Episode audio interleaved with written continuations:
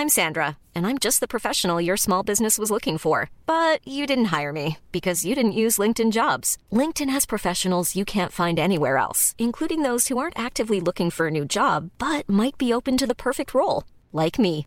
In a given month, over 70% of LinkedIn users don't visit other leading job sites. So if you're not looking on LinkedIn, you'll miss out on great candidates like Sandra. Start hiring professionals like a professional. Post your free job on linkedin.com/people today. 19h, c'est l'heure. Ravi de vous retrouver ce soir avant de laisser place à nos mousquetaires. Tout de suite, la Minute Info avec Barbara Durand. Bonsoir Barbara. Bonsoir Christine, bonsoir à tous. À la une de l'actualité, cette question Qu'est-il arrivé à ce gendarme réserviste retrouvé traumatisé sur une plage dans le Pas-de-Calais? Une enquête pour enlèvement et violence volontaire sur personne dépositaire de l'autorité publique a été ouverte. L'homme, affecté à la lutte contre l'immigration clandestine, a été retrouvé samedi sur la plage des pauvres à Étable en état de choc. Aucune interpellation n'a eu lieu à ce stade. Anne Hidalgo se déconnecte et quitte le réseau social X. La maire de Paris l'a annoncé dans un tweet. Elle évoque, je la cite, que la plateforme est devenue un vaste égout mondial et un outil de déstabilisation de la démocratie. Fin de citation. Le compte de la ville de Paris reste, lui, actif. Enfin, l'inflation aura-t-elle des répercussions sur Noël Selon la Poste, non. La société a dévoilé au journal La Croix qu'elle prévoyait d'acheminer en deux mois 106 millions de colis, soit 6% de plus qu'en 2022.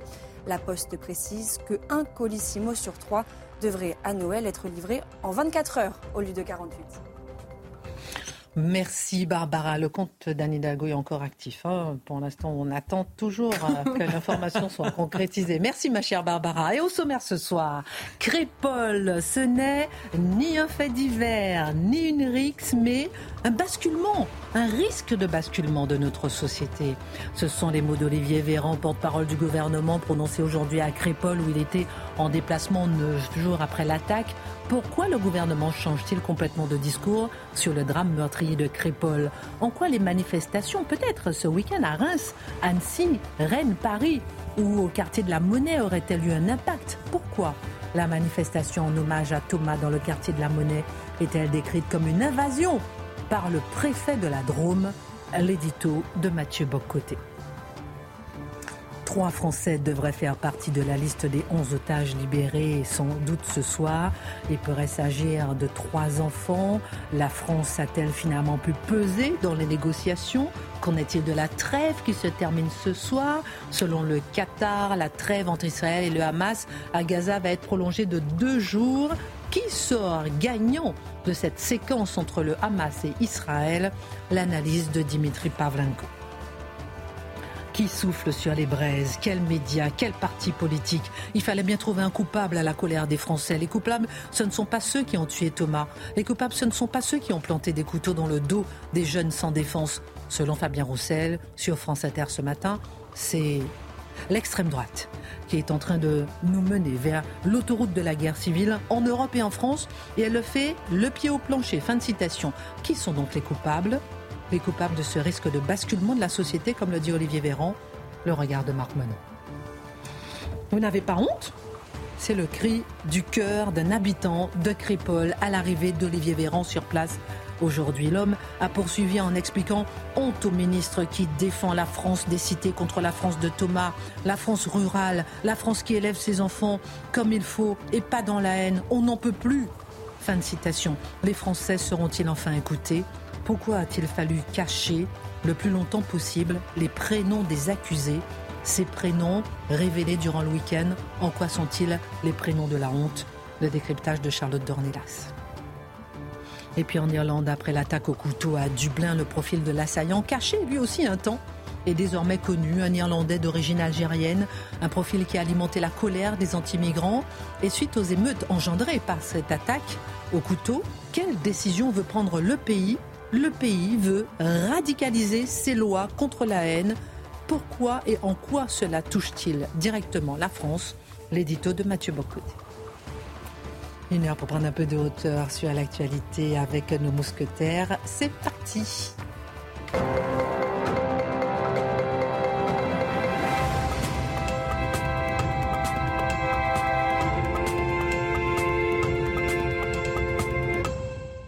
Ravi de vous retrouver ce soir. Avant d'attaquer l'actualité bien dans ce soir, comment va ma belle Charlotte? Tout va bien. Vous êtes resplendissante. Pas vous, hein, Marc Menon. Vous n'avez pas dormi cette nuit ou bien? Bah, Je suis venu un peu de bonheur ce matin.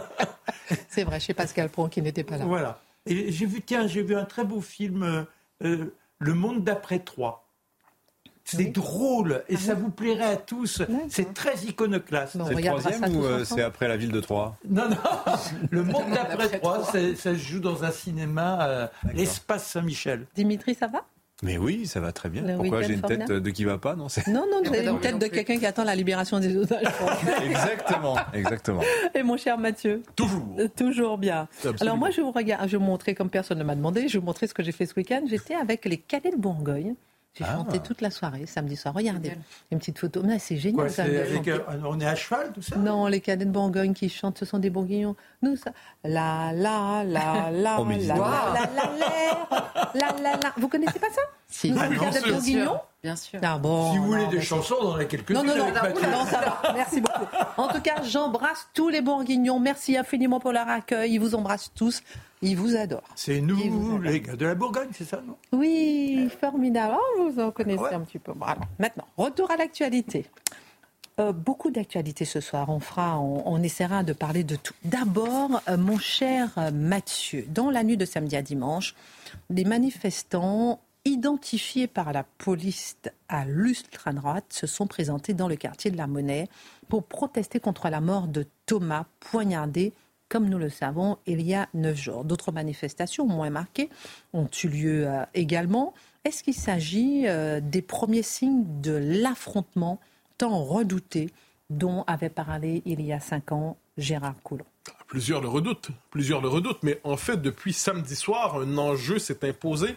Euh, comment caractériser la manifestation de samedi soir? On, l'aura noté depuis une semaine. Hein. La caractérisation des événements, faits divers, rixes, fait de société, racisme anti-blanc, le choix des mots en dit énormément sur notre représentation des choses. Donc, que comprendre de cette marche S'agissait-il d'une marche, par ailleurs, sous le signe de la provocation? S'agissait-il d'un hommage? S'agissait-il d'une ratonnade, comme on a pu l'entendre? Alors, les termes sont nombreux pour caractériser les événements. Alors on nous dit, euh, on nous demande d'ailleurs, est-ce qu'il faut condamner? Mais évidemment, s'il y a de la violence, il faut toujours condamner. Nous sommes ici du parti de la condamnation de la violence en toutes circonstances. Ici, nous ne choisissons pas les moments où nous condamnons la violence, nous la condamnons toujours. Et je pense que c'est le point de départ de toute analyse en la matière. Quelle que soit la violence, absolument. Ah ben c'est le point de départ de toute sérieuse analyse en la matière. Ensuite, que s'est-il passé? Globalement, ce sont des militants que le terme utilisé, vous savez, je suis pas fan de ça, mais j'ai passé toute la journée quel terme utiliser? Le terme ultra-droite nous est proposé. Pourquoi? Parce que on le, on le distingue d'extrême droite apparemment, on le distingue de droite. Par ultra-droite, on dit droite, tentée, droite radicale tentée par la violence. Je pense que c'est le, le, terme utilisé par les services et utilisé aussi par certains analystes. Hmm. Utilisons-le de manière circonstancielle. Donc une droite tentée par la violence, soit tout le moins par la conquête de la rue. C'est le terme utilisé.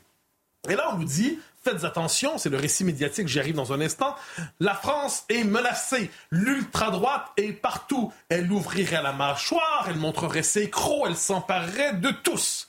Alors moi, je veux savoir qui est le général de cette euh, équipée qui apparemment menace la France. Ils étaient 80 environ, nous le savons. Et le chef, à ce qu'on a compris, parce que les informations ont filtré, le chef de cette bande indéfinissable que l'on dit d'ultra-droite, avait comme surnom Gros Lardon. Je, je, prends la peine de le dire parce que en ce moment, dans le grand récit de la montée des fascistes et des nazis qui s'emparent de la France, sachez que pour l'instant, le, méchant principal de l'histoire, c'est Gros Lardon. Gros Lardon menace la France. Mais pourquoi, pourquoi vous souriez? Ça me fait rire. Ben, je sais pas. C'est comme une esthétique de l'autodépréciation. Normalement, dans l'histoire, tant qu'à vouloir se jouer, au, au, barbare vengeur, il pourrait s'appeler Conan le barbare, il pourrait s'acheter, ah. je sais pas, Attila, ah. Gengis Khan. Gros Lardon. Alors, quoi qu'il en soit, je, je prends la peine de le dire. Pourquoi? Parce que c'est une esthétique de vaincu. C'est une esthétique de gens qui veulent probablement, dans leur état d'esprit affirmer une virilité, une virilité de contre-attaque, conquérante. Mais quoi qu'il en soit, au moment de se nommer eux-mêmes, ils se nomment comme des vaincus d'avance dans une esthétique de l'autodépréciation. Je prends la peine de le mentionner parce que ça fait partie, je crois, de, du grand écart entre ce que je vous dis là et la suite. Donc, quoi qu'il en soit, la bande de gros lardons euh, cherche à euh, faire une manifestation de protestation que d'autres assimilent une ratonnade. Mais est-ce que j'en suis une ratonnade? Ça vient normalement avec le fait de taper des gens au hasard en fonction de leur origine. C'était pas ce qui s'est passé. Peut-être était-ce leur intention. Pour l'instant, on ne le sait pas. Mais c'est pas ce qui s'est passé. Celui qui, s'est fait battre dans les circonstances, c'est quelqu'un qui faisait partie de l'équipé du groupe de gros lardons. Euh, c'est quand même bizarre, ce nom. Alors, quoi qu'il en soit, je poursuis. L'élément central maintenant, c'est qu'est-ce que c'est? Mais c'est tout simplement la récupération du récit médiatique. Une, ça faisait quelques jours déjà que dans une, certaine presse, on nous annonçait que l'ultra-droite se préparait, l'ultra-droite se mobilisait, l'ultra-droite était prête à frapper partout. Et là, voilà, une certaine presse, en fait, une certaine gauche attendait cet événement désespérément pour dire enfin, vous voyez ce qui est véritablement dangereux. Ce n'est pas quand une bande décide d'aller poignarder des gens armés de lames, en poignardant des gens sous le signe du racisme anti-blanc apparemment d'ailleurs que même le fait de qu'il y ait des témoignages sous le signe du racisme anti-blanc, c'est pas assez important pour le procureur. C'est intéressant. Il le mentionne, mais il le place pas au cœur du récit. C'est étonnant. Mais quoi qu'il en soit, non, l'événement central, ce n'est pas ce qui s'est passé à Crépole il y a une semaine. L'événement central, c'est ce, ce sont ces marches, et notamment cette marche, qui apparemment annoncerait l'arrivée du quatrième Reich en France. Pardon, il y a eu un mort? Euh, non, pas ce que j'en sais. Pas ce que j'en sais, euh, à la différence de Crépole. Mais sachez que c'était un fait divers, donc c'est pas important. Ah. Les faits divers peuvent être tragiques, douloureux, insupportables, mais ils n'ont pas de portée politique. Ce qui n'est pas le cas dans les circonstances présentes, euh, les reportages se multiplient et vous noterez ce qui monte dans le récit médiatique depuis quelques jours, depuis quelques jours, c'est la montée de l'ultra-droite qui menacerait tout en France. Mais, mais, mais, cette marche, quoi qu'il en soit, dans le récit des événements, j'ajouterai un élément, n'était peut-être pas ce qu'il y avait de plus important ces derniers jours. Alors, qu'est-ce que vous entendez par là Ce n'était quand même pas un fait mineur, hein, ce qui s'est passé. Ce n'était pas mineur, vous avez raison, mais voilà comment le fait en question, donc euh, le, défilé au flambeau, je ne sais pas comment utiliser le terme, euh, dans, euh, dans le quartier de la Monnaie, voilà comment c'était présenté par la préfecture du coin. 80 individus ont tenté d'envahir le quartier de la Monnaie à Romans-sur-Isère en fin de journée, grâce à la mobilisation de la police nationale et de deux unités de force mobile mises à disposition de cet après-midi. 20 interpellations, dont 17 gardes à vue, ont pu être réalisées. La situation est au calme et sous haute surveillance. C'est intéressant. Donc, quel est le terme utilisé? Envahir. Donc, si je comprends bien, 80... De la part de l'État... L'État utilise le terme envahir. Invasion. Donc, si je comprends bien, 80 personnes qui entendent défiler dans un quartier avec des intentions de provocation. Il n'y a pas de doute là-dessus. Des intentions qu'on pourrait même dire malveillantes, s'il le faut. Des intentions condamnables, s'il le faut. Mais pour l'instant, des intentions légales, entre guillemets. 80 personnes qui vont défiler dans un quartier, c'est une invasion. Des centaines de milliers de personnes qui entrent dans un pays sans en avoir le droit, ça, c'est pas une invasion. Ça, c'est un mouvement migratoire naturel sous le signe de l'histoire. Il faut savoir distinguer les choses. Donc, 80 personnes qui rentrent dans le quartier, c'est une invasion. Le terme est intéressant parce que lorsque le préfet l'utilise, sans même s'en rendre compte, c'est qu'il acte l'existence de quartiers séparés, de quartiers où une souveraineté différente s'exerce, de quartiers où certains ne peuvent pas rentrer parce que s'ils y entrent, ils sont sous le signe, et ce sont des envahisseurs qui font une invasion. Des quartiers où, soit dit en passant, la police n'a pas l'habitude de se rendre. Hein. Euh, elle ne s'y est rendue finalement que pour défendre le quartier contre les envahisseurs. C'est original quand même comme point de vue. Euh, je vais par ailleurs vous donner le récit que fait Jean-Luc Mélenchon de cette séquence.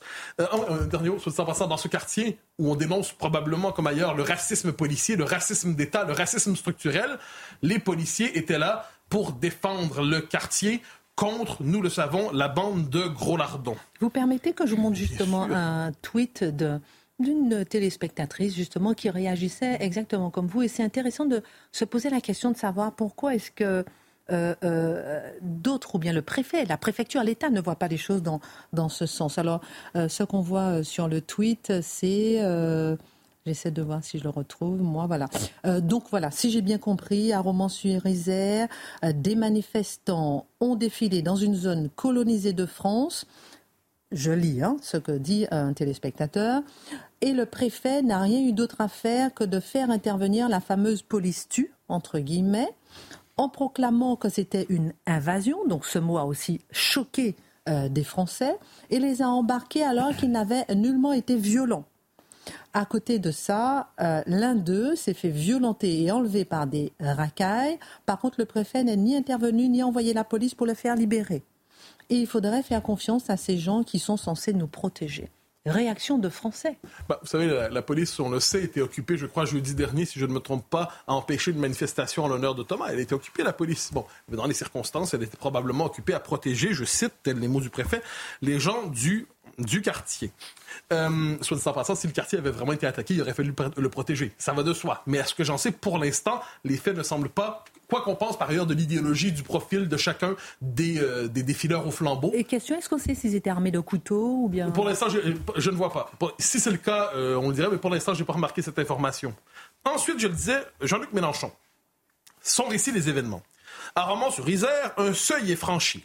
Une milice recrutée dans toute la France est venue agresser les habitants d'un quartier populaire. Donc imaginez le soulèvement des fachos rassemblés, 80 vigoureux guerriers terrifiants néofascistes sous l'autorité du chef Gros Lardon sont venus porter la contre-révolution de l'ultra-droite en France. Je poursuis. Magnifique autoprotection de la population. Je note donc Jean-Luc Mélenchon, magnifique autoprotection de la population. Jean-Luc Mélenchon légitime l'autodéfense. C'est important. Jean-Luc Mélenchon légitime l'autodéfense dans certaines circonstances. Parce que rappelez-vous, au moment des émeutes en juin-juillet, quand des gens se sont mobilisés, quelquefois des anciens militaires, pour protéger les quartiers quand il y avait des émeutes qui étaient significatives, les députés LFI ont dit attention, ce sont des milices dangereuses pour la République. C'est pas qu'ils pratiquent le deux poids deux mesures, c'est qu'ils manquent de mémoire, évidemment. Euh, et je poursuis. Son sang-froid, la population, doit faire école car les agressions racistes par l'extrême droite se multiplient. Vous noterez qu'il ne dit même pas le mot ultra-droite, il dit extrême droite.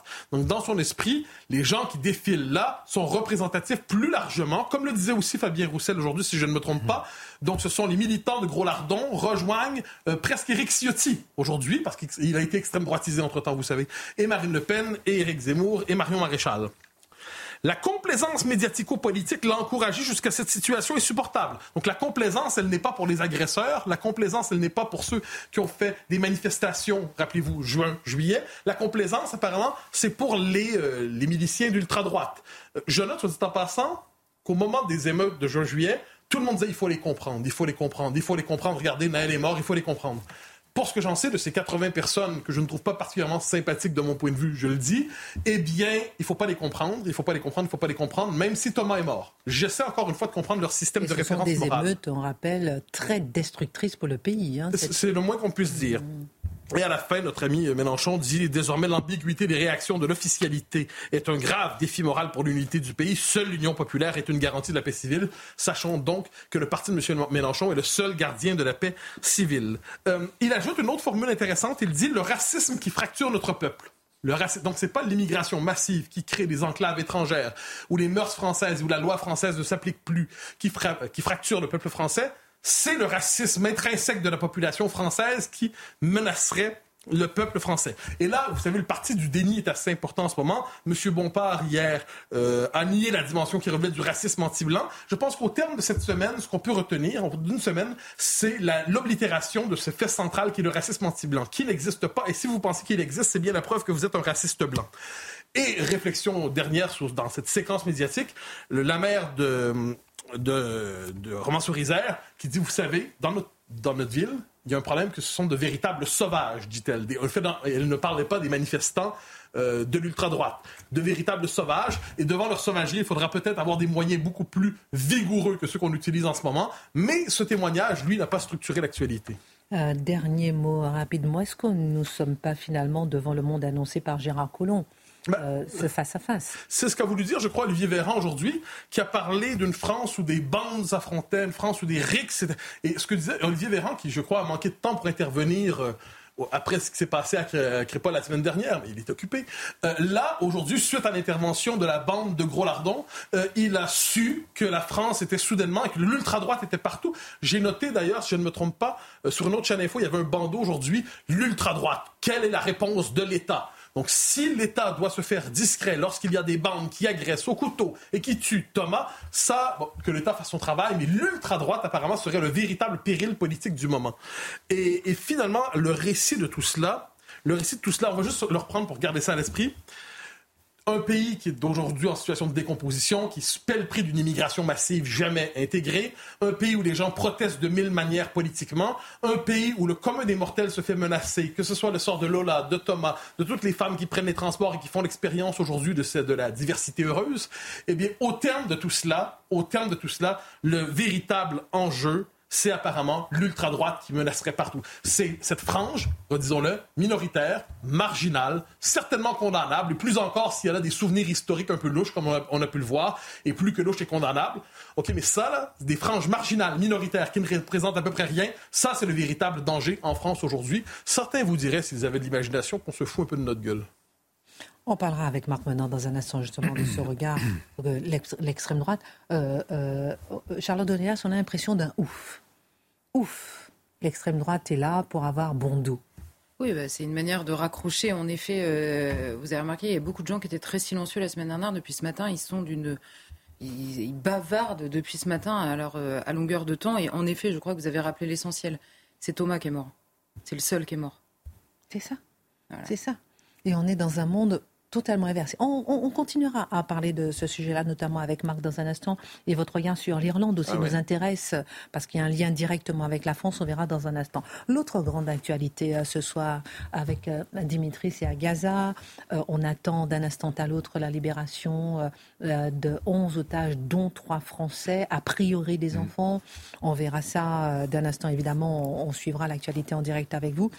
D'abord, la trêve de 4 jours conclue la semaine dernière et commencé vendredi. Elle devait s'achever ce soir et le Qatar. demain, En fait, pardon, c'est demain matin, 6 heures heure française. Et semble-t-il, elle va être prolongée. Hein. Où en sommes-nous ce soir, Dimitri? Et après, je vous demanderai qui gagne justement à ce jeu. Oui, oui, c'est une bonne question. Alors, on va patienter jusqu'à la dernière minute parce que là, on a des informations. Alors, sur la prolongation de la trêve qui était censée s'achever donc demain, 7 euh, heures du matin, heure d'Israël, 6 heures heure française, euh, semble-t-il, elle va être prolongée. Le Hamas dit cela. Le Qatar aussi, qui est l'intermédiaire, dit euh, cela également, prolongée de deux jours. Et vous rappelez que l'accord initial euh, de la trêve, qui a donc démarré vendredi, c'était justement que la trêve pourrait être reconduite si le Hamas s'engage à, à, libérer, pour chaque groupe de 10 otages supplémentaires libérés, prolongation de 24 heures. Donc là, on semblerait, on serait sur une libération de 20 otages supplémentaires. Euh, dans les deux prochains jours, 20 euh, otages contre 60 otages, euh, pardon, pardonnez-moi les termes, 60 prisonniers palestiniens. Ce n'est pas la même chose des otages et des prisonniers. Prisonniers palestiniens détenus donc en Israël, avec toujours ce ratio de un otage israélien pour trois otages palestiniens. Un prisonnier. Pour trois prisonniers, pardonnez-moi. Non, non, non, mais... Vous avez raison, vous veillez au grain. Heureusement que vous êtes la marque. Donc au stade où on en est là pour le moment, parce qu'effectivement, vous avez dit, on attend la libération de, des 11 derniers otages israéliens pour arriver au compte des 50 hein, qui étaient négociés euh, au départ. Au stade où on en est, on a 39 otages israéliens qui ont été libérés, plus 24 euh, des Asiatiques, notamment des Thaïlandais, euh, hors, hors accord. Et dans ce groupe des 11 qui pourraient donc être libérés dans les prochaines heures, vous avez, semble-t-il, 9 enfants. Et dans ces 9 enfants, il y en a 3 qui sont des franco-israéliens. On va donner leur nom, c'est toujours important de le rappeler. On aurait donc euh, Eitan euh, Yoalami, donc 12 ans, lui euh, enlevé à Nirose. Euh, c'est l'enfant sur la moto. Vous savez, on rappelait dans les premières heures, c'est l'enfant qui était mis sur une moto, ramené ainsi à Gaza. Mhm. Et vous avez un frère et une sœur. Donc Sahar Calderon, c'est une fille, elle a 16 ans. également euh, le kibbutz de Niroz et son petit frère Erez qui a 12 ans. Alors ces deux-là, ils ont été enlevés en pyjama quand même. Hein. Et ce sont des enfants qui sont semble-t-il très sensibles. Erez Calderon, sa famille raconte qu'il faisait des crises de panique. Imaginez l'état dans lequel est euh, cet enfant actuellement. Ça fait 50 jours hein, qu'ils sont euh, euh, détenus par, par, par, le Hamas. Donc, mm. on espère que ces trois-là, ces trois franco-israéliens, vont faire partie des ceux qui seront libérés. Donc, peut-être d'ici d'ici ce soir, on attend confirmation. Il faut attendre jusqu'à la dernière minute parce que les négociations dans ce genre de cas, on voit bien hein, à chaque fois, ça achoppe, c'est, la conclusion est repoussée sur des, des, des petits détails. Et là, semble-t-il, ce qui coinçait, c'est que le Hamas voulait séparer des enfants de leur mère. Par exemple, il était question qu'une petite, euh, une petite fille qui a été libérée samedi, que sa mère euh, soit libérée. Israël voulait cela aujourd'hui. Le Hamas, semble-t-il, dirait non. Et donc, vous voyez, il y a. Voilà. Et donc, ça, ça montre parfaitement ce qu'est la guerre des nerfs de, cette, euh, de ces négociations très, très, très difficiles, en plus, qui se font via des intermédiaires, qataris, égyptiens, américains, etc. Et on voit bien que c'est le Hamas qui a la haute main, quand même, dans ces, dans ces négociations. Et alors, on l'a bien vu, dans cette mise en scène qu'a été euh, l'échange des otages israéliens contre les prisonniers palestiniens ce week-end. Alors d'abord, on a eu une séquence complètement ahurissante. Je ne sais pas si vous avez vu les images, mais ces geôliers cagoulés qui arrivent en tenant gentiment la main de des enfants qu'ils ont retenus en otage pendant 50 jours, hein, tenant par la main et le remettant aux agents de la Croix-Rouge, du CICR, mais comme des parents qui confieraient leurs propres enfants euh, à des moniteurs de colonies de vacances. Hein. Ça avait l'air d'être d'une grande tendresse finalement, euh, tout ça. Cette image aussi, on le voyait ensuite arriver avec les vieilles dames, les otages israéliennes, ces vieilles dames, à qui ils faisaient coucou comme ça. Et on les voyait, ces femmes, remontant dans les minivans et elles aussi faire coucou.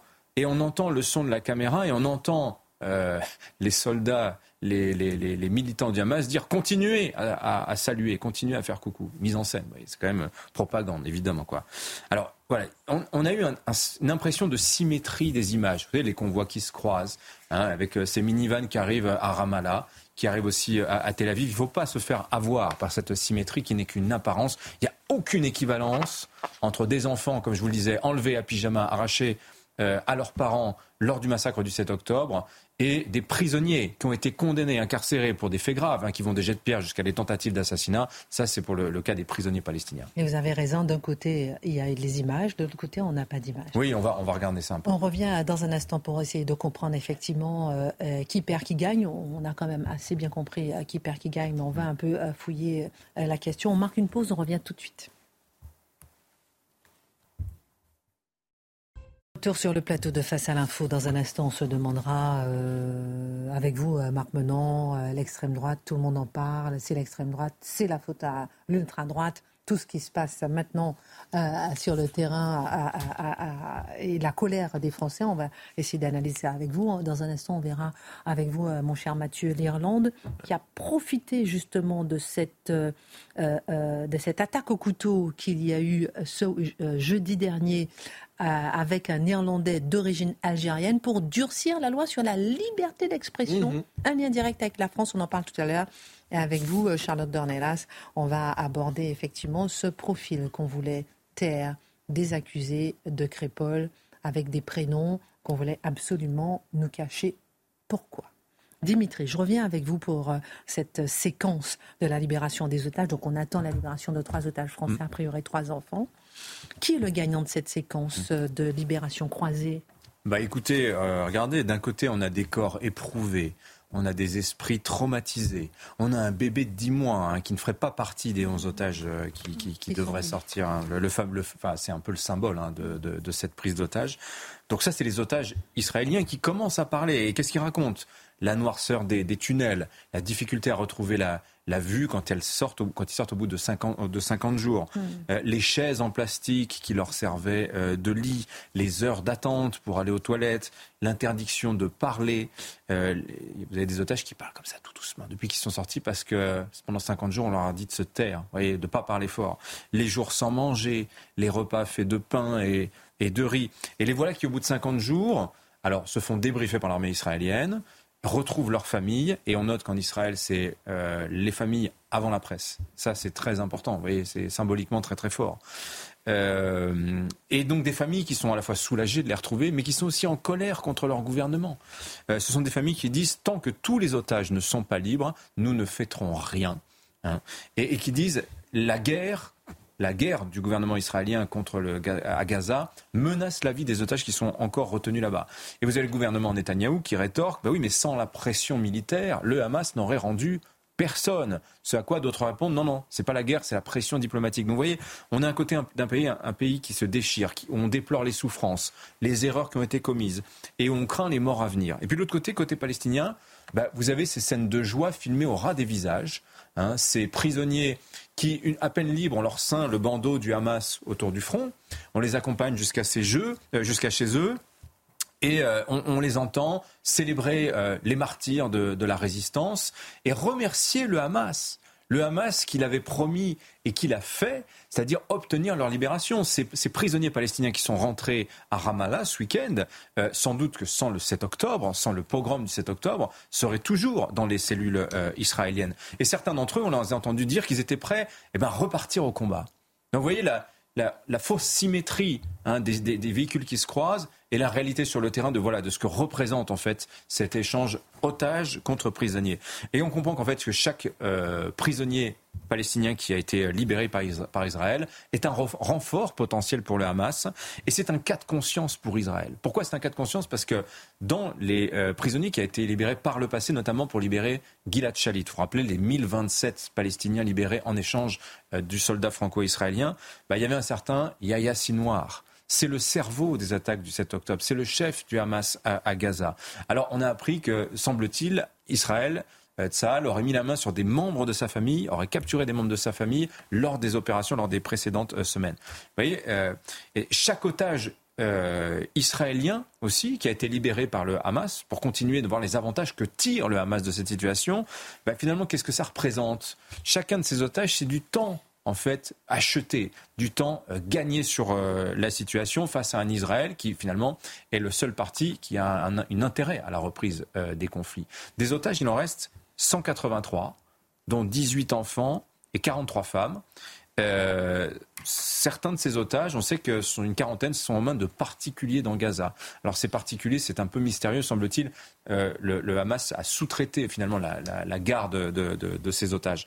Donc mm. c'est une monnaie d'échange, hein, ces otages, et qui a perdu un peu de valeur parce qu'en 30 ans, euh, contre 19 prisonniers, otages israéliens, et pour, pour récupérer 8 corps, 8, euh, Israéliens qui avaient été tués. Donc euh, euh, Israël a, a, rendu 7000 prisonniers.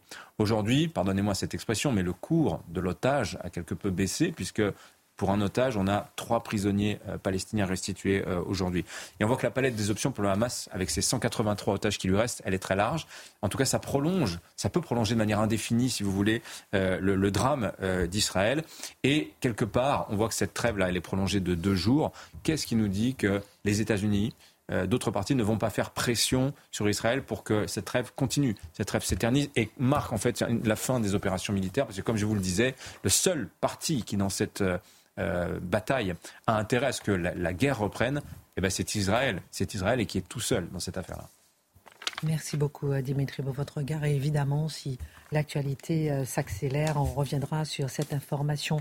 Retour sur le drame de Crépol et les conséquences avec vous, Marc Menon, puisque il y a une autre tournure politique. Qui souffle sur les braises Quels médias Quel parti politique Il fallait bien trouver un coupable à la colère des Français. On va entendre tout à l'heure, juste avant Charlotte, on va entendre la colère d'un Français, justement, à, Crépol, qui s'est exprimé aujourd'hui et qui a interpellé Olivier Véran, porte-parole du gouvernement. Les coupables ne sont pas ceux qui ont tué euh, Thomas, a priori, les coupables ne sont pas ceux qui ont planté des couteaux dans le dos euh, des jeunes sans défense dans lors de ce bal à, Crépole.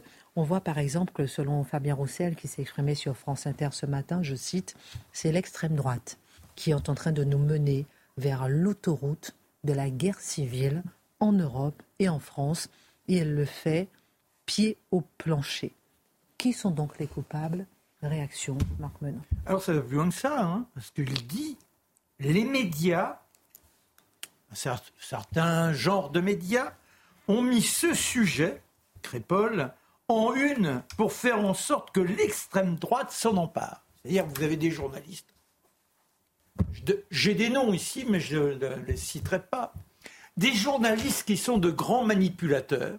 C'est-à-dire que cette société, aujourd'hui, si elle connaît des déchirures, c'est à cause de quelques individus en cravate et parfois avec une petite pochette qui sont là et qui appellent ou qui ont des analyses qui encouragent la haine. Voilà ce que dit notre Fabien Roussel. Donc il veut dire qu'il fallait déjà pas parler de Crépole. Ah, il ne fallait pas parler de Crépole, ou sinon avoir un sens d'une langue française qui évolue.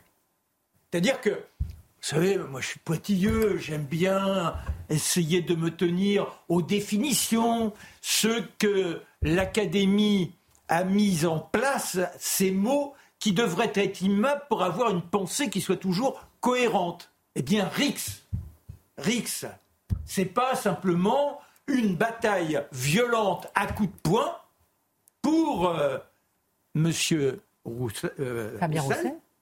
C'est éventuellement avec des couteaux dont une lame de 25 cm et pourquoi pas dans une voiture après, au moment où vous vous décanillé, hop, vous avez l'arme à feu et vous tirez par la porte. Ça, c'est une rixe. Vous voyez Alors, ou c'est une bagarre. Ce qui prouve que nous avons à travailler notre français. Nous ne le possédons pas très, très, très, très bien. Mais lui, il a la chance d'avoir cette évolution. Il est en cours permanent. C'est le soir que ça le prend. Alors, quand il nous parle de guerre civile, c'est vrai qu'on y va tout droit. Il n'y a pas eu Charlie Hebdo. Il n'y a pas eu le, le, le, le, cachère de Vincennes, hypercachère. Il n'y a pas eu le Bataclan. Il n'y a pas eu Samuel Paty. Le procès commence aujourd'hui. C'est quand même extraordinaire. Il s'exprime de cette façon le jour où le procès de Samuel Paty s'ouvre. Et vous avez des collègues de Samuel Paty, je les ai entendus ici et là, qui disent comment ils sont encore dans la terreur, comment certains ont démissionné, ont quitté l'enseignement, comment ils se sentent non seulement en péril, mais dans une sorte de détérioration mentale et qui ne leur permet plus d'embrasser la vie avec enthousiasme. Ils sont laminés de l'intérieur. Ça, c'est pas de la guerre civile. Vous voyez? N'oublions pas Dominique Bernard, c'est pareil. Pour eux, pour M. Roussel, tout ça, eh bien, c'est simplement une démocratie qui existe avec ses petites contrariétés. On ne peut pas toujours être dans la grande fraternité. D'ailleurs, ça se voit. Dans une société où la bonne éducation passe par exemple par une école, où on essaie d'enchanter les enfants, la fameuse fête de l'esprit, et puis également, vous allez au sport. Et le sport, c'est quoi? C'est l'instant où on est là, on se rencontre, on s'affronte avec des règles, une façon de se saluer. Ah, bah oui, mais aujourd'hui, on ne se salue plus comme ça avait toujours existé, dans un esprit faisant oublier tout ce qui est politique, tout ce qui est religieux. Non, non, non, tout ça n'existe plus. Vous allez sur un tatami de judo, il n'est pas question de saluer votre adversaire, de lui rendre hommage, parce qu'on ne s'incline que devant Allah. Ça, M. Roussel, il le comprend. Nous, on ne comprend pas. C'est-à-dire que quand on est là, on dit il y a une partition et actuellement cette division fait que les Français ne peuvent plus tous être français, c'est-à-dire qu'ils se votent une autre manière d'être, tout en ayant, comme dirait Mathieu, Charlotte ou Dimitri ou vous, marqué français sur leur carte de visite, mais en vivant autre chose qu'être français. Alors cette partition-là, ils ne veulent pas voir, ces gens, qu'il y a, et c'est pourtant facile, vous descendez dans la rue, apparemment il ne descend pas souvent dans la rue, euh, Fabien Roussel, sinon il verrait une, une submersion visuelle. C'est-à-dire que vous arrivez, encore, moi j'ai vu ce matin, même à Boulogne, vous avez de plus en plus de femmes qui sont là, complètement représentatives d'autres régions du monde et qui vont furtivement, sans vous regarder, eh bien ça, ce n'est pas la guerre civile, ça c'est l'entente française, c'est une façon d'être sur laquelle il n'est pas question de discuter. Alors, dans ces conditions, moi je m'étonne parce que, apparemment, il a le sang français. Vous souvenez-vous celui qui nous disait la petite baguette, oh la petite charcutaille et puis le tête coude rouge, c'est ça le français. C'était Je voudrais savoir. Bah oui. valoriser la gastronomie voilà. Alors je voudrais savoir où il va aller manger son, son petit bout de baguette, son, sa petite charcutaille et son petit coup de rouge. Il a été dans tous les quartiers en interpellant le tavernier en disant servez-moi mon petit jambon beurre. Apparemment, ça ne se passerait pas comme ça. Donc, vous voyez bien la malhonnêteté de ces gens qui font tout pour attiser et empêcher, et c'est ça le véritable racisme. Le racisme, c'est d'empêcher que des gens venus d'ailleurs, oublions la submersion liée aux clandestins, ceux qui sont là, qui ont sur leur carte de visite français et qui pour autant ne se sentent pas du tout citoyens. Eh bien, M. Roussel et tous les aficionados d'une certaine gauche, voilà ce qu'ils encouragent. Il n'y a pas d'assimilation, il n'y a plus de langue, il n'y a plus rien pour nous entraîner les uns les autres, pour participer à l'élan national. Eh bien, lui, il nous dit que si on est dans cette intention d'assimilation, qu'on ne pense qu'à ça, qu'on veut la main tendue, qu'on veut cette allez, envergure des uns et des autres dans une société florissante, ça, c'est faire un appel à la guerre civile. Euh, euh, Mathieu Bocoté, votre réaction peut-être à, cet appel à la guerre civile euh, dont parle Fabien Roussel. Et deuxième question, peut-être un tour de table rapidement aussi, sur cette ultra-droite qu'on a vue. Elle n'était pas là avant. D'où sort-elle? C'est une résurgence. Qui sont-ils? Alors, beaucoup de temps lorsque nos amis euh, comme Roussel et compagnie parlent de la guerre civile qui vient, effectivement, Marc a tout à fait raison de le dire, ils abolissent les événements des dernières années et dans leur esprit, ils ont, ils ont un logiciel qui est indépendant du réel. Vous savez, c'est la force de l'idéologie. Elle survit au démenti des faits. Ils ont décidé que cette entité fantomatique qu'ils nomment euh, extrême droite, ultra droite aujourd'hui, c'est le danger qui menace la France en toutes circonstances. Et que la France soit agressée au poignard, que la France soit agressée dans les transports, que la France soit subisse le Bataclan, euh, ou faites la liste, eh bien finalement, ce n'est jamais que du pain béni pour l'extrême droite, comme on nous disait la semaine dernière. Mais pour ce qui est de la fameuse ultra-droite, il faut juste s'entendre. C'est une mouvance groupusculaire. C'est une mouvance qui ne représente ni euh, le RN, ni Reconquête, ni les LR, ni quoi que ce soit. C'est une mouvance qui est à la recherche quelquefois de la violence. Et cela dit, cela dit, cette mouvance, personne ne la soutient, personne ne se revendique, mais le système médiatique décide d'en faire la frange avancée de, disons, de Ciotti jusqu'à Zemmour en passant par Le Pen. Ça, c'est une fraude intellectuelle intégrale. Il faut quand même nous prendre pour des oiseaux pour nous faire croire que la France serait au seuil d'un basculement de la contre-révolution de l'ultra-droite. soit les gens mentent consciemment, ou alors ils vivent dans un monde parallèle, halluciné, délirant. Euh, Dimitri que votre regard justement sur le fait que, selon Fabien Roussel, l'extrême droite, on va dire, appelle à la guerre civile, entre guillemets bah, J'aimerais bien qu'il me, me donne la citation, qu'il me fasse entendre l'extrait qui lui fait dire ça. Hmm. Parce que, euh, je veux dire, euh, les faits démentent totalement ce qu'il dit. Mais hmm. Fabien Roussel, en réalité, euh, et Mathieu l'a bien dit, c'est-à-dire il, il reste prisonnier d'une idée qui l'empêche finalement d'embrasser l'intégralité des faits. Le drame de Crépol lui pose un problème, lui pose un problème. Et à la gauche, le drame de Crépol pose un problème. Euh, des gens qui viennent avec des noms à consonance arabo-musulmane, avec des couteaux, dire on va planter des blancs, évidemment que ça, ça, les dérange. Et donc ils font abstraction de ces faits-là. Et évidemment, ils ne peuvent pas comprendre toutes les réactions que cela, euh, que cela suscite. Je note qu'en effet, dans la classe politique, personne ne se revendique, on va dire, de, ce mode d'action, ce mode de réaction euh, qui a été constaté dans la rue de Romans-sur-Isère. Et euh, par ailleurs, il y a eu une proportion d'interpellés immédiatement par la police qu'on n'a jamais vu dans aucune émeute nulle part en France.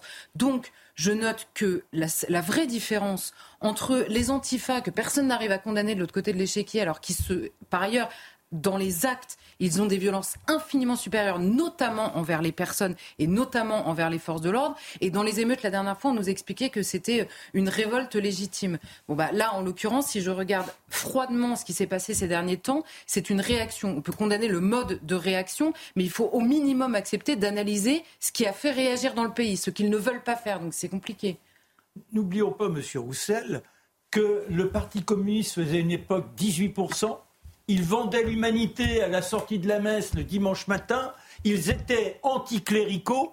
Et puis ressortait facilement euh, l'opium du peuple, c'est la religion. Et là, aujourd'hui, lui, qui est contre, contre donc euh, euh, cette assimilation, il nous dit, eh bien, il faut au contraire une islamisation, parce que c'est ça, reconnaître reconnaître la possibilité d'échapper à la guerre civile. Alors, en un mot, simplement, j'ai l'impression que cette gauche reprend son slogan, mais c'est non passaran, le réel ne passera pas. Le réel ne passera pas. Donc, tout ce qui s'est passé depuis Crépole jusqu'à la marche de samedi soir n'importe pas. Et là, l'histoire commence pour eux avec cette marche sans contexte qui permet de réactiver leur fantasme soutenu par l'appareil médiatique. Nous devons regarder la réalité en face et avoir le courage de dire les choses. Nous le devons à tous les Français. Euh, nous sommes lucides. Qui le dit? C'est Olivier Véran euh, qui le dit lui-même. Alors, c'est ni un fait divers, dit-il ajouté. Je vous, je vous sens très. Pardon non, il, a, il, a, dit au lendemain de Crépole, non? Au Neuf jours plus tard, ah aujourd'hui. Encore mal joué. Oui, parce qu'il a, il a dit radicalement le contraire. Il disait. Euh, comment la, la formule, il disait un, mot ne peut pas résumer euh, la, situation. Donc moi je pense qu'il a, il a dit ce qu'on lui avait dit de dire, Olivier Véran. C'est absolument pas ce qu'il pense. Alors vous n'avez pas honte. Honte au ministre qui défend euh, la France euh, des cités contre la France de Thomas. Écoutez, cet homme qui a un peu répondu en quelque sorte et qui a interpellé, qui a osé interpeller Olivier Véran lorsqu'il est arrivé à Crépole aujourd'hui, neuf jours après l'attaque. Depuis toujours, tous ces gouvernements qui défendent la France des cités contre la France de, la France de Thomas, la France rurale, la France des gens qui élèvent leurs gosses comme il faut, qui les élèvent pas dans la haine. la haine de la France et des Français. Moi, j'ai des enfants, des petits-enfants. J'ai d'ailleurs ma fille qui habite là à Romans à côté. Ben, je veux pas qu'ils finissent comme ça. Mon, mon, gendre fait du rugby, c'est pareil. Je connais ce monde-là. Nous, on fait partie de, ce territoire. Donc on n'en peut plus. Nous, on comprend tout depuis longtemps. Vous trouvez que sa visite s'est déplacée? Mais Non, mais sa visite, c'est juste le moment de, le rencontrer et de lui faire sentir un peu, parce qu'ils sont trop dégonflés pour, euh, pour euh, venir nous voir. Tout ça, c'est écrit depuis longtemps. On, on, sait ce qui va arriver. les prochains, ce ne sera pas avec des couteaux qui viendront. Ce sera à l'arme automatique. Hein ce ne sera pas euh, comme ça. Est-ce que vous comprenez Même vous aussi, vous êtes. Euh, tout le monde peut être euh, peut être visé. Des journalistes, on a, eu quoi? Bon, les juifs depuis longtemps, des journalistes, des, curés, des, policiers qui ont été assassinés, et c'est toujours par cette haine qui existe. Parce qu'il y a des gens qui, dans notre pays, qui sont arrivés depuis. En fait, la guerre d'Algérie, n'est pas finie. Elle est finie pour nous, Français, mais pas pour les Algériens, qui ont toujours euh, inculquer cette haine de la France et des Français depuis, depuis 1962. Vous comprenez ça? Donc, la piste principale, ce serait des, moqueries, euh, d'une, de quoi Entre jeunes, Mais non, mais il n'y a, aucun motif. Ils vont inventer n'importe quoi, même s'il y a des motifs, il n'y a rien, de toute façon. Ce sera rien. Le, le, verdict du procès, on le sait déjà. On le connaît déjà. Qu'est-ce que ça va faire?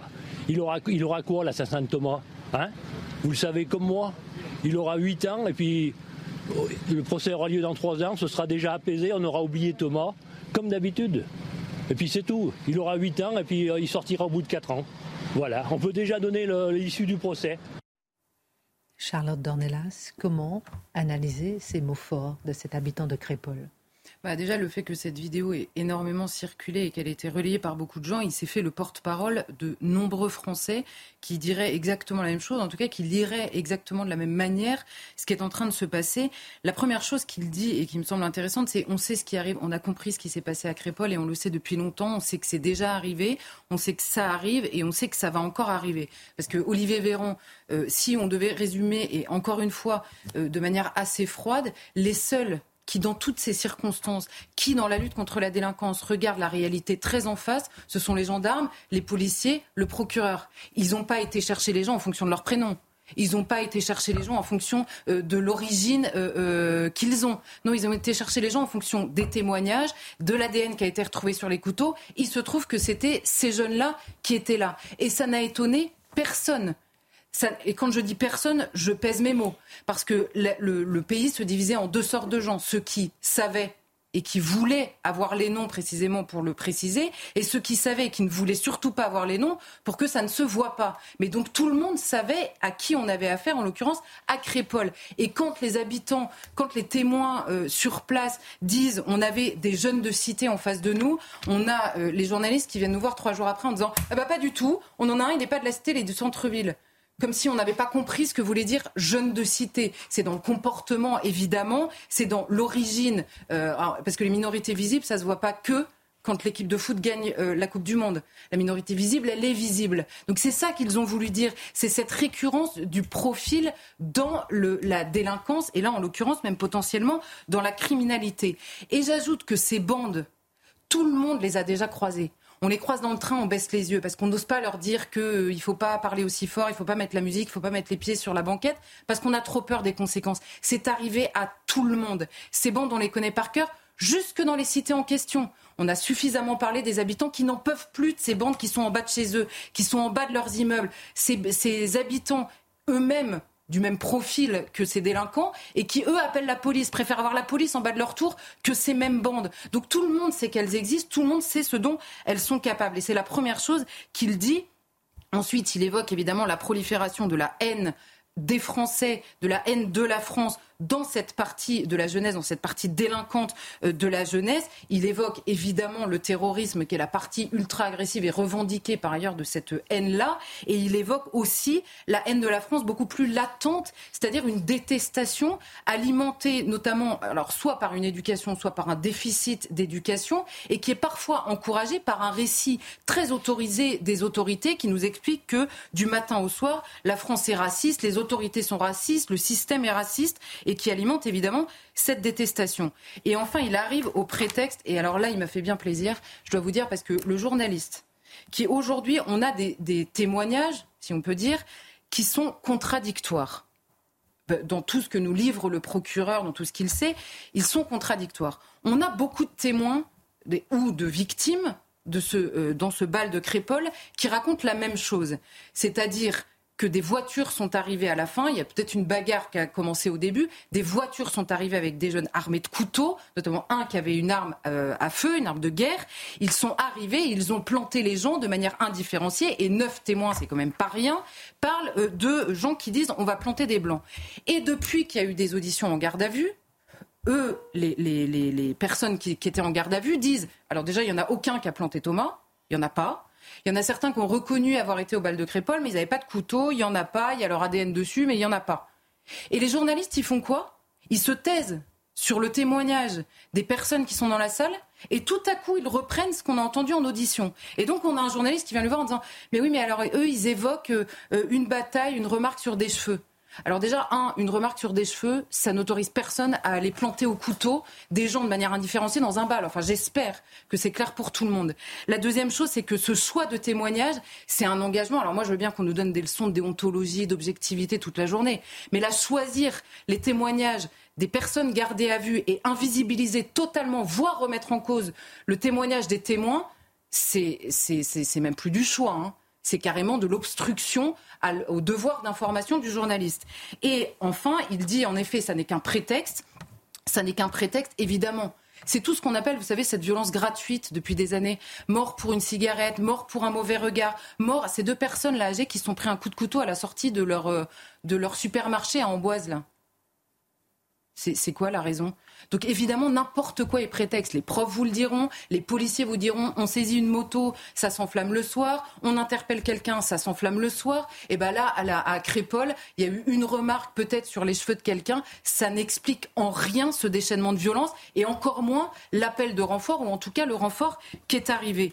Et évidemment, derrière, euh, alors il commence par ça et moi je termine par ça, c'est évidemment à la fois le constat de l'impuissance politique et judiciaire dont il nous parle, et ensuite surtout cette, impression d'injustice dans le traitement des autorités, euh, cette impression de ne plus exister. Et je vous disais l'autre jour, vous savez, je vous avais parlé de cette France des Gilets jaunes.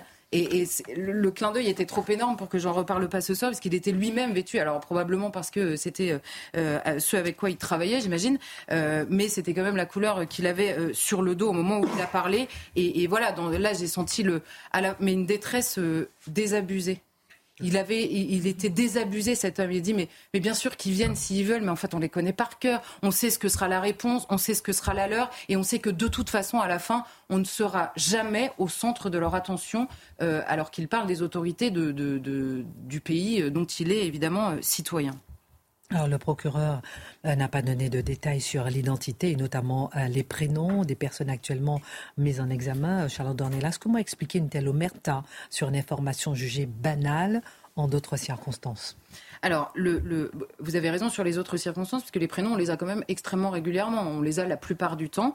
Euh, alors, certains nous disent, un, que les prénoms, ça ne change rien à la gravité de l'acte. Absolument d'accord. La gravité de l'acte, vous êtes poignardé, vous en mourrez, peu importe le prénom, en effet, de celui qui vous a donné le coup de couteau. Sur la gravité, c'est vrai. Mais alors, dans ces cas-là, autant les donner. Si ça ne dit absolument rien, on passe à autre chose et on a les prénoms. On les a parfois, là on les a pas. C'est la première chose. Ensuite, j'aimerais quand même revenir sur cette histoire de juillet, au moment des émeutes, où là encore une fois, la gravité euh, des actes qui étaient posés pendant les émeutes ne dépendait pas du prénom.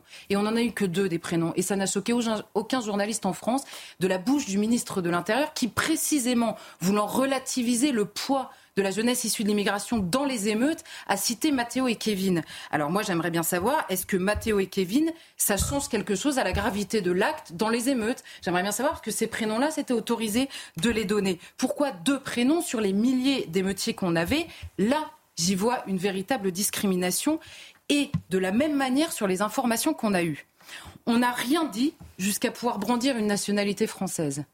On n'a rien dit jusqu'à pouvoir expliquer qu'il y en a un qui habitait dans le centre-ville euh, de Romans-sur-Isère. Donc si je comprends bien, la véritable discrimination, elle est dans le fait du silence jusqu'à ce qu'on puisse citer Mathéo, jusqu'à ce qu'on puisse citer une nationalité française, jusqu'à ce qu'on puisse citer un habitat en centre-ville. Donc là, la discrimination, c'est-à-dire la différence de traitement, elle se situe bien dans ces trois informations, beaucoup plus que dans celles qu'on ne nous donne pas. Et le constat est le même sur les choses. J'ai parlé des témoignages des victimes qui ne sont pas, non seulement pas crues, mais pas relayées. Et ensuite, euh, évidemment, le, comment dire, la différence de traitement, alors que nous avons d'un côté des gens qui participaient au bal et qui n'avaient jamais fait parler d'eux à aucun moment, et de l'autre côté des gardés à vue qui, eux, avaient aussi le profil du casier judiciaire déjà chargé pour certains. Ça fait beaucoup, dans en effet, dans le deux poids, deux mesures dont nous parlait André, euh, cet habitant de Crépole. Alors, certains accusent toujours hein, Charles Dornelas de récupération euh, euh, dans le débat, qui vise l'extrême droite. Il martèle le terme de fait divers une semaine après, toujours une semaine après. Qu'en pensez Alors, il y, y, a eu un mort à Crépole, et il y a des gens qui s'en sont indignés, qui ont essayé d'expliquer ce qui s'était passé et expliquer aussi leur tristesse, leur indignation, leur colère après la mort de Thomas. On a parlé de récupération sur ce seul fait-là. Depuis ce matin, il y a euh, euh, des dizaines de jeunes qui ont défilé à Romans-sur-Isère, ils ont passé la journée là-dessus. Et ça, du coup, c'est quoi, en fait? Parce que si on doit analyser quelque chose, l'analyser politiquement, moi, je leur dénie pas le droit d'analyser politiquement. Je veux bien en discuter, je veux bien en débattre, je veux bien débattre des mots qu'ils utilisent sur ce qui s'est passé à Romans-sur-Isère dans la nuit de samedi à dimanche. Mais du coup, j'imagine que c'est de la récupération, puisqu'ils veulent poser un regard politique sur ce qui s'est passé. Donc soit on accepte que tout le monde analyse ce qui se passe est suffisamment grave pour qu'on puisse en effet ne pas être d'accord, mais accepter que ce soit grave et au centre du débat, ou alors on l'accepte pas. Et alors là, en effet, c'est de l'instrumentalisation à des fins uniquement politique, uniquement de récupération du récit politique. Et à titre de comparaison, j'aimerais juste qu'il s'attarde sur ce qui s'est passé au moment de la mort de Naël. Juste, deux secondes. Deux secondes au moment de la mort de Naël, on a eu une lecture immédiate, sans vérification, sans enquête, sans précision, sans connaissance de la situation, alors que c'était un policier qui a fait usage de son arme qu'il portait légalement, ce qui n'est pas le cas des gamins de Crépole. Ils n'avaient pas le droit et en plus ils avaient interdiction judiciaire pour certains de porter cette arme. Le policier, ça n'est pas la même chose. La lecture, elle a été immédiate. Le prénom du policier, on l'a eu en 10 secondes. On a eu une minute de silence. Thomas n'en a pas eu. On a eu une indignation de généraliser. Thomas euh, n'a pas eu la même. On a eu des émeutes ultra violentes dans le pays que nous n'avons pas eu après Thomas, même à Romans-sur-Isère samedi soir. C'est absolument incomparable. Il est difficile de traiter aussi différemment des situations. Ils réussissent à le faire et en plus à retourner la charge euh, de l'accusation. Alors, la question que je leur pose, c'est quoi le problème de Thomas en fait? Il fallait qu'il y ait un policier impliqué?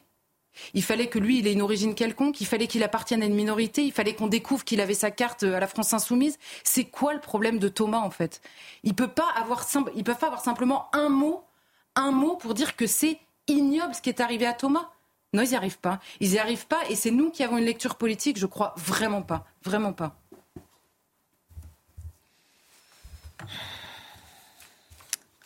Mathieu Bocoté, on va partir en Irlande où il y a eu aussi une attaque au couteau, où les prénoms ont été cachés, où finalement on s'est rendu compte que cette attaque au couteau grave a euh, été, euh, comment utilisée par le gouvernement irlandais pour euh, valoriser, ou plutôt faire taire la liberté d'expression.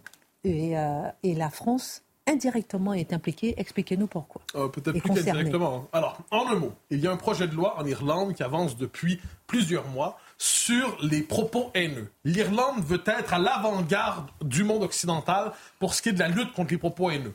Sachez, n'oublions jamais que lutter contre les propos haineux, entre guillemets, c'est souvent aujourd'hui étendre le domaine de la censure parce que tout ce, toute critique de la société diversitaire, multiculturelle, peut être pensé comme un propos haineux.